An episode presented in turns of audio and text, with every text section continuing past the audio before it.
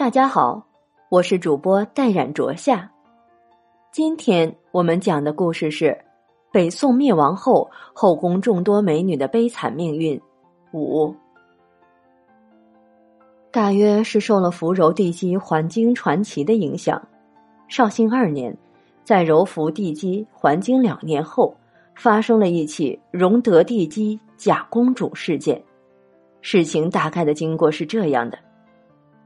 一名姓易的商人妻，因为贪图富贵，假冒宋钦宗亲妹宋徽宗王后之女荣德帝姬，来到了皇宫认亲。荣德帝姬小字金奴，最早封永庆公主，又封荣福公主。宋徽宗听从蔡京的建议，改公主为帝姬后，又将她封为了荣德帝姬。荣德帝姬为宋徽宗第一任皇后王氏所生，在宋徽宗的儿女中年纪较长。北宋亡国前就已经嫁给了左卫将军王胜为妻，后被掳往金国。而后这个假冒的公主义氏颇有姿色，金军南下时全家难逃，在半路与丈夫失散。就在这个兵荒马乱的时候，亦是意外遇到了荣德帝姬以前的侍卫，在聊天的时候，亦是从这些人口中了解到了荣德帝姬的形貌举止以及一些深宫秘事。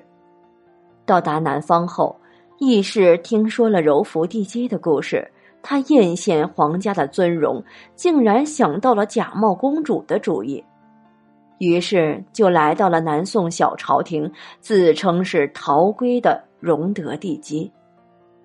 宋高宗并不认识这个同父异母的姐姐荣德帝姬，干脆照葫芦画瓢，派老宫女前去检验真伪，结果露出了马脚。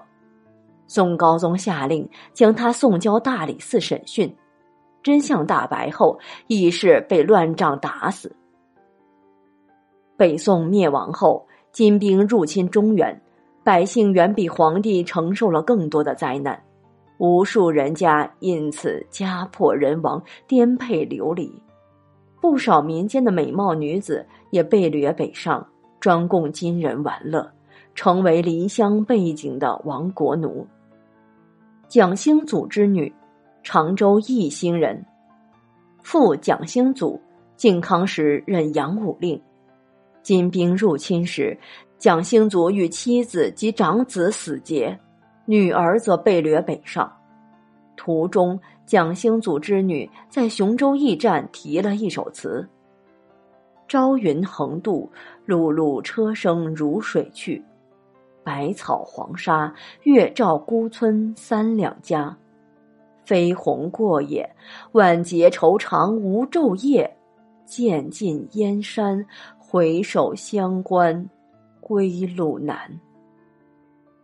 词的上阙写着被掠北去，朝行暮宿，百般困苦，所过之处经战火洗劫，荒凉破败，凄凉满目，行人更是难得歇息之地。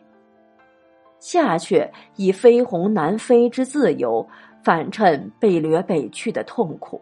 在身不由己的无奈中，离家乡越来越远，抒发了欲归不得的愁苦。此风尘与悲痛，体现出了一种时代的苦难。